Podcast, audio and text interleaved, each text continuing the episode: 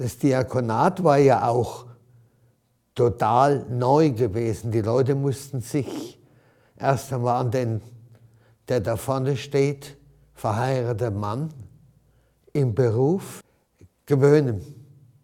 War nicht jeder mit einverstanden. Unterstützung erhielt er damals von seinem Chef. Ich habe damals den Pfarrer Zeckelbach, Monsignore Zeckelbach, als Pfarrer gehabt hier in Bad Kissingen. Der hat mir sehr geholfen, der hat das Diakonat geschätzt. Wenn der Axel das macht, hat er zu den Leuten gesagt, ist das richtig, wenn er sich beschwert hat oder irgendwas. Ja. Die Zeit hat auch geholfen. Die Leute haben sich da auch dran gewöhnt.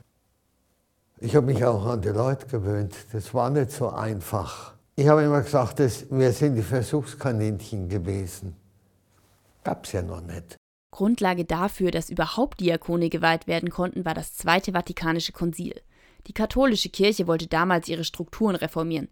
Ein Ergebnis war das ständige Diakonat. Jetzt konnten Männer, die schon verheiratet waren und auch einen Beruf ausübten, zu Diakonen geweiht werden. Wer bis zu seiner Weihe noch nicht verheiratet ist, verpflichtet sich zölibatär zu leben.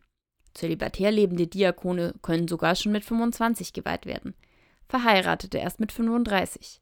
Axel Mager war bei seiner Weihe gerade 35. Er erinnert sich. Der äh, Gottesdienst war recht schlicht. Das hat mich damals gestört, weil ich, ich liebe die Liturgie. Die war sehr einfach gehalten. Damals war Josef Stangl der Bischof von Würzburg. Er weihte am 9. Januar 1972 die ersten Diakone seines Bistums. Axel Mager war gleich klar, dass er Diakon werden wollte, sobald es möglich war. Ursprünglich wollte er nämlich sogar Priester werden, doch seine Eltern hatten sich getrennt und deswegen durfte er damals nicht. Ich habe so als Junge schon immer mit dem kirchlichen Dienst oder was geliebäugelt und habe mich sehr für die Liturgie interessiert.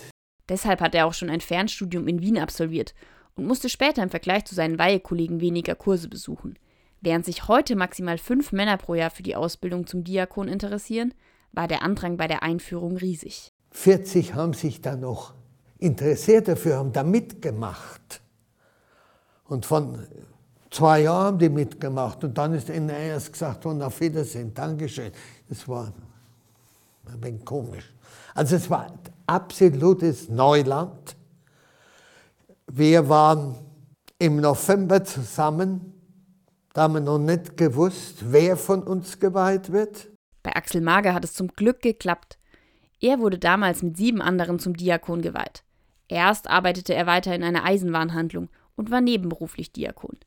Irgendwann ließ sich das aber nicht mehr vereinbaren, weil es so viel zu tun gab. Deshalb wurde er hauptberuflich Diakon. Heute würde er sich wieder zum Diakon weihen lassen, aber mit einem Unterschied. Ja, ich tät mich mehr um meine Familie kümmern, ich war ja nie daheim. Meine Frau war alleine zu Hause gesessen, hat drei Kinder gehabt. Ich war sonntags weg, war bergtags bei einem Taufgespräch. Ich habe in einem Jahr mal, da hat es noch viele Kinder gegeben, 90 Taufen gehalten in einem, Mo in einem Jahr. Und überall ist Taufgespräch natürlich.